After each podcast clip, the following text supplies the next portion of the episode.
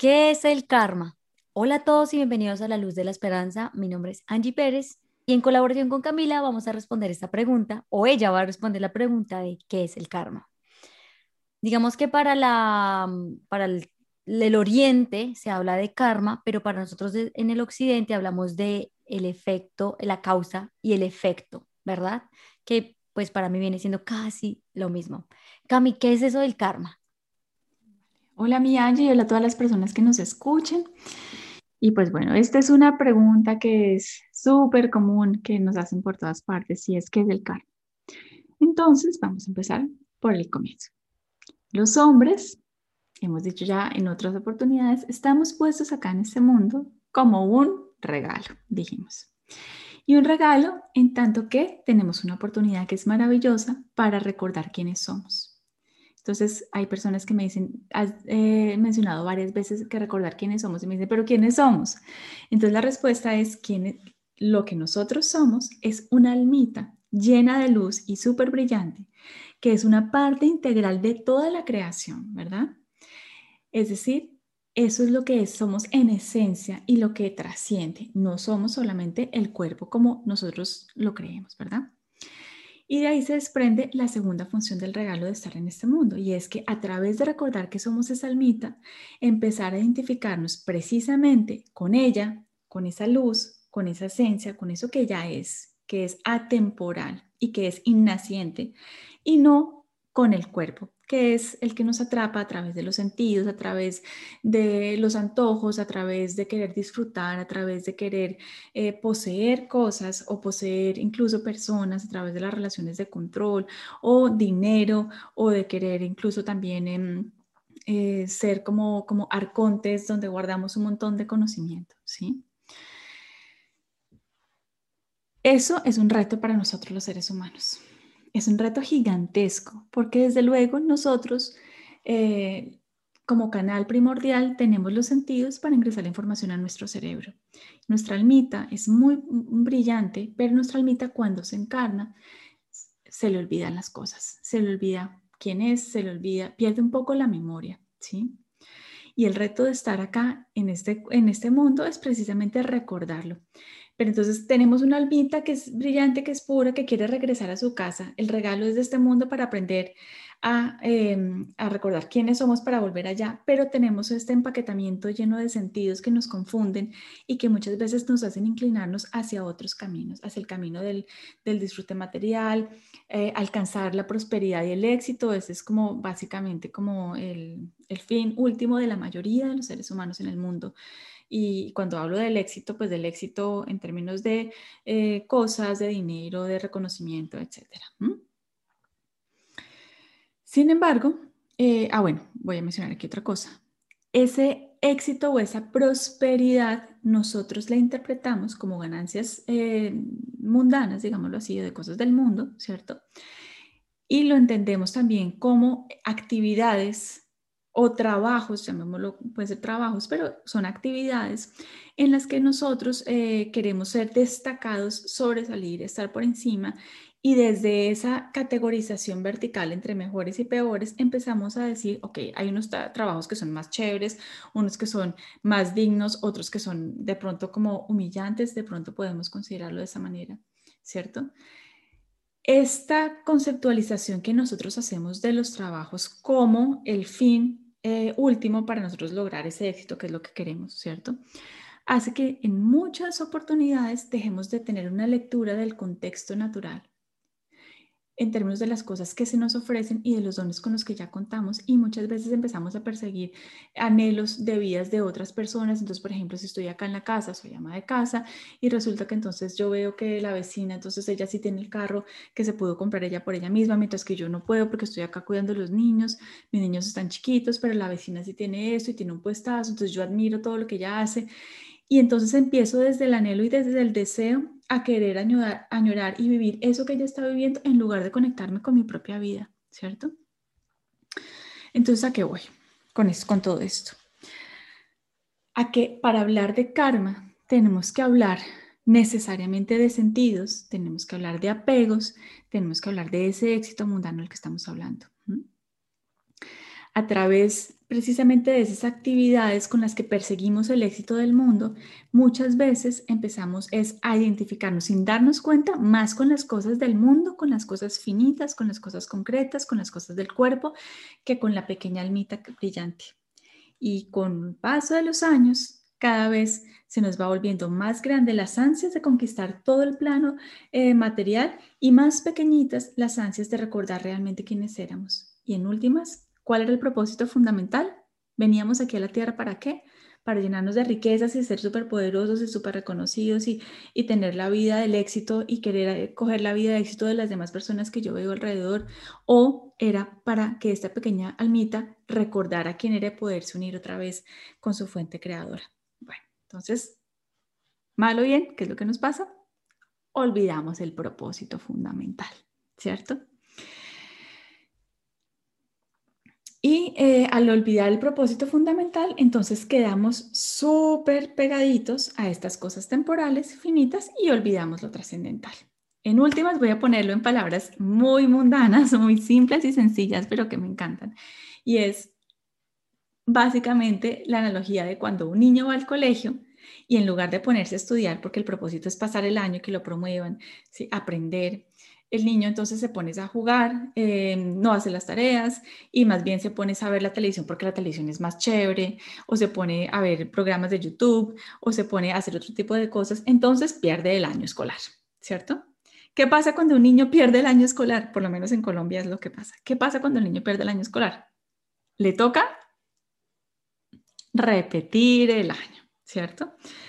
Entonces, exactamente eso es lo que nos pasa con nuestra almita si nosotros olvidamos nuestro propósito fundamental y nos conectamos es con el propósito de querer atesorar, de querer crecer, de alcanzar esos éxitos de, las cosas del mundo, entonces lo que pasa es que nuestra, nuestra almita tiene que volver otra vez a retornar aquí, a este mundo. Hay que mencionar que el karma es un concepto que incluye la, la, eh, la encarnación, ¿verdad? La reencarnación. Entonces, ¿qué pasa? Que la almita pues tiene que volver otra vez a este mundo. Entonces, tiene otra nueva oportunidad porque Dios nos ama tanto que las oportunidades son infinitas y siempre va a haber una posibilidad para que nosotros podamos recordar más. Pasa a veces que las almitas recuerdan un poquito más, tiene, elevan un poquito su nivel de conciencia, entonces la próxima vez que vengan ya tienen un terrenito ganado y muy seguramente las condiciones de vida que van a tener alrededor se van a prestar de manera idónea para que eh, vaya eh, alcanzando el siguiente nivel, si es que la almita, pues más o menos em, entra en consonancia con eso de perseguir, em, el recordar quién es como su propósito de vida, ¿cierto? Pero pasa a veces que las almas em, cuando se quedan supremamente apegadas a lo material, a lo terrenal, entre más se hayan quedado apegadas al dolor o a esas actividades que persiguen esos bienes del mundo, entonces van a llegar a condiciones eh, también, eh, mm, digamos que diseñadas especialmente para que logre superar esos apegos a lo material, ¿sí? Llámese como, como se llame o en los diferentes niveles que pueden haber. Entonces, ¿qué es el karma? En resumen, el karma no es otra cosa que un ciclo de nacimientos y de muertes, ¿cierto? Eh, una y otra vez, donde nosotros poco a poco vamos empezando a ampliar nuestro nivel de conciencia, ¿cierto? Donde vamos recordando quiénes somos, eso toma tiempo, y donde sobre todo vamos queriendo eh, cultivar ese deseo devoto, no importa la religión, pero ese deseo devoto de unirme a Dios, no a las religiones, sino de seguir otras personas, seguir puramente a Dios, a la fuente, de seguirlo a Él, ¿cierto? Y donde nosotros además empezamos a entender que las actividades del mundo son necesarias porque nuestro cuerpo tiene que sobrevivir y tenemos que mantenernos en este mundo vivos para poder generar esos aprendizajes pero donde empezamos ahora en términos laborales en términos de las actividades en términos de los trabajos a generar una, em, una claridad bastante grande y es la siguiente, y es que yo trabajo en lo que la vida me ofrece. Yo no soy más si tengo este trabajo o tengo aquel otro, no soy más. Y con eso que la vida me acepta, eh, perdón, me ofrece, yo lo acepto. Yo me hago responsable de lo que yo hago con ese trabajo o con esa actividad de vida, ¿sí? Porque eso que, yo haga no tiene que ver con Dios, tiene que ver con mis decisiones. Ese es el libre albedrío. Y también es fundamental que en ese proceso yo tenga una, eh, como una, ¿cómo lo puedo decir? Como una conciencia más clara de quién es el jefe. Entonces, el jefe es el jefe del trabajo. Yo dedico toda mi vida para que mi jefe de mi trabajo esté contento. Yo dedico toda mi vida para que mis hijos estén contentos si es que yo soy ama de casa. Yo dedico toda mi vida para que, em, qué sé yo, mi esposo esté contento si es que yo estoy casada. O yo dedico todo lo que yo soy a hacer mis actividades en mis roles, en mi contexto natural, tal cuales son, sabiendo que mi único jefe es el que está allá arriba, que yo con mis limitaciones y con mis capacidades y con mis dones y con todo lo que soy, yo me esmero en hacer lo mejor que yo pueda en cada una de las circunstancias naturales de mi vida, sin querer tener otros roles diferentes que se ven más chéveres desde la ventana, ¿sí? Y a la final, eh, simplemente saber que yo vengo aquí es a servirlo a Él, a servir a Dios. Dios no está pensando en resultados. Dios no va a llegar a decirme, bueno, Camilita, bienvenida aquí arriba, muestra a ver ¿Cuántos pacientes atendiste? Eh, chuleado. Eh, ¿Llegaste a la cuota? no llegaste. Dios no, Dios no, no, no hace ese tipo de cosas. La factura. La factura, Dios no, eso le da igual. O sea, a Dios le da igual. Pero lo que sí hace la diferencia es que cuando yo salga de mi cuerpo, yo tenga esa intención firme en mi corazón y en mi mente, en todo mi ser, de que lo que yo más deseo con toda mi fuerza y con todo mi corazón es unirme a Él porque Él es el único objeto de mi deseo, el único objeto de mi amor, es el único objeto de mi devoción y de mi fervor. Entonces allí se rompe la ley del karma y ya esa almita deja de estar atada a todas esas leyes naturales de la causa, del efecto o de la astrología o todas estas influencias que tienen que ver con lo terrenal. Ahí eso se rompe porque ya no lo afecta a él, porque esa almita recobró su memoria y sabe que es trascendental y un alma que es trascendental no está eh, regulada por las cosas del mundo. No lo está. Y gana así su liberación. Ok, Camila. Interesante. Eh, muy linda la perspectiva porque, pues sí, yo no lo había visto así. Mm, yo, pues, yo soy muy mundana a veces y nosotros decimos, cuando hacemos algo y luego nos pegamos en el pie o, pasa algo, uno dice, ahí sí ve karma, ¿ves? Como que uno dice karma con todo lo que uno hace diariamente. ¿Qué relación tiene esto, Camila? Yo, yo empecé el audio diciendo como que es lo mismo de la, de la ley de la causa y efecto. ¿Viene siendo lo mismo o digamos que la ley de causa y efecto es un poco más mundano en lo que, a lo que se refiere al tema de mm, eh, voy a retomar un poco lo que tú decías, eh, que todo lo que nosotros hacemos tiene un propósito y a veces no, no pensamos conscientemente esa intención, ese propósito que nosotros le estamos poniendo a todo lo que hacemos. Pero voy a poner un ejemplo con relaciones de pareja de alguien que eh, ayer estaba hablando con esa persona, me decía, a mí ninguna relación me fluye, Angie. Entonces yo le dije, ¿usted qué intención le está poniendo a la relación, porque yo lo he escuchado diciendo en varias ocasiones que usted no quiere establecer una relación de pareja seria, sino que simplemente quiere pasar el tiempo. Entonces, el propósito que usted le está poniendo a su relación actualmente seguramente es pasar un tiempo. Y usted no ha hecho conciencia de lo que está pidiendo. Y esas, esas, esas eh, ese, es, eh, ese, es, el efecto de no tener una relación de la causa de lo que él está, digamos que intencionando, de no tener una relación eh, de pareja concreta en este momento. Pero en este mundo, en este mundo, Camila, que yo sé que la ley de, de causa y efecto es tan importante para movernos en el día a día, en absolutamente todo lo que hacemos, porque todo lo que hacemos en esta vida, Camila, tú sabes que tiene un propósito, tú me lo has dicho, está escrito por todo lado. En varias ocasiones y lo repites en todos tus audios, es porque es así. Entonces, eh, ¿qué piensas de esto que te estoy diciendo? Bueno, entonces causa y efecto. Sí tiene que ver mucho con el tema del karma. Es que el tema del karma yo lo acabo de hacer aquí como una compresión eh, conceptual muy rapidita, como para que la gente entienda, pero esto es un concepto que es supremamente complejo, o sea, es, es absolutamente gigantesco, ¿sí? Y tiene muchas aristas. Una de estas es la causa del efecto. Es que de hecho el karma en sí mismo sí es un ciclo, ¿cierto? En el que yo vuelvo y nazco y ese nacimiento tiene que ver con lo que, lo, con lo que, mm, o sea, con lo que yo viví en esa vida particular, con lo que aprendí, con lo que me apegué o con lo que me desapegué. Eso en sí mismo es un efecto macro de causa y efecto, en realidad, ¿sí?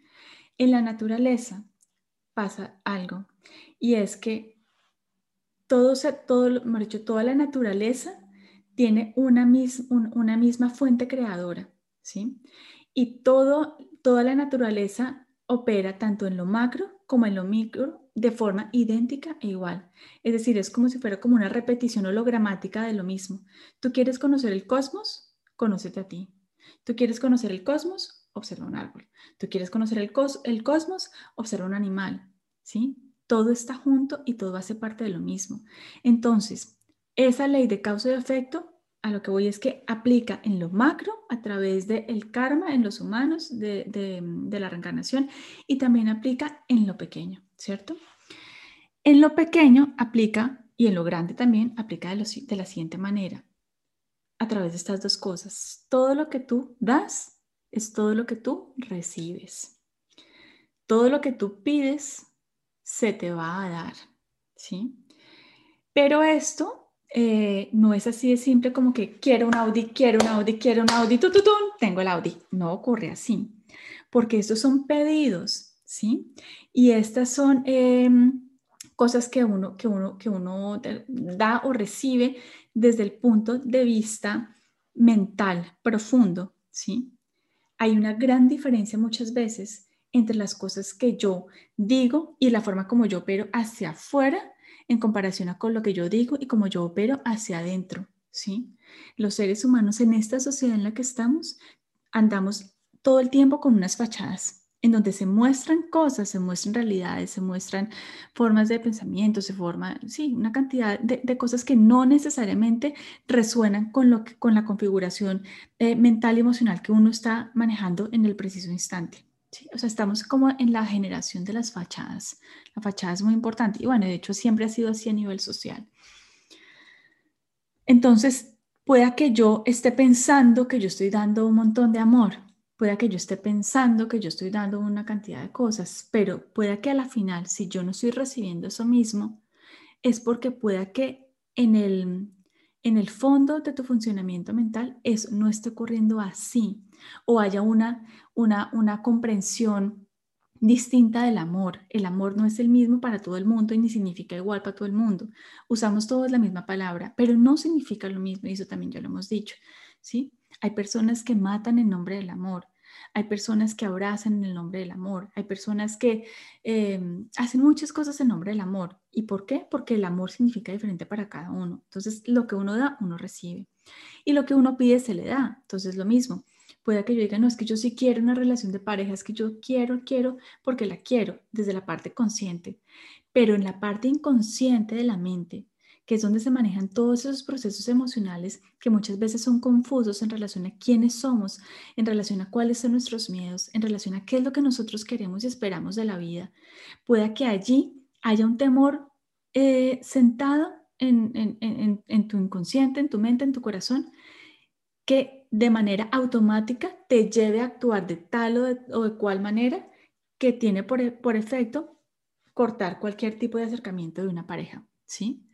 Entonces, en términos de, la causa y efecto y cómo manejarlo, lo que yo siempre he repetido miles de veces y es, tenemos que conocernos a nosotros mismos, esa es la fuente principal Incluso antes de empezar a conocer a Dios, conozcámonos a nosotros mismos para que la relación que nosotros construyamos con Dios sea bonita, sea saludable, ¿sí? Sea una relación en la que no hay culpas, en las que yo acepto mis condiciones, mis limitaciones. Entonces, si yo me conozco muy, muy bien, entonces yo puedo intencionar con mayor facilidad y pedir desde mi corazón de forma muy genuina y así uno recibirá. Algo así como, no hagas lo que no te gustaría que te hicieran. Estas son mis palabras mundanas, Camila, pero yo siempre digo, la gente piensa muy bien antes de actuar. Bueno, qué interesante todo este tema, Camila. Este tema mm, es un tema que nos agobia día a día y es un tema que nos preguntamos día a día. El tema de, del karma y de la ley de causa y efecto.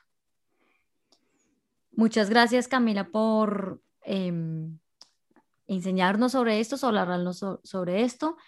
Eh, si se quieren contactar con Camila, la encuentran como www.camilanazar.com o en info.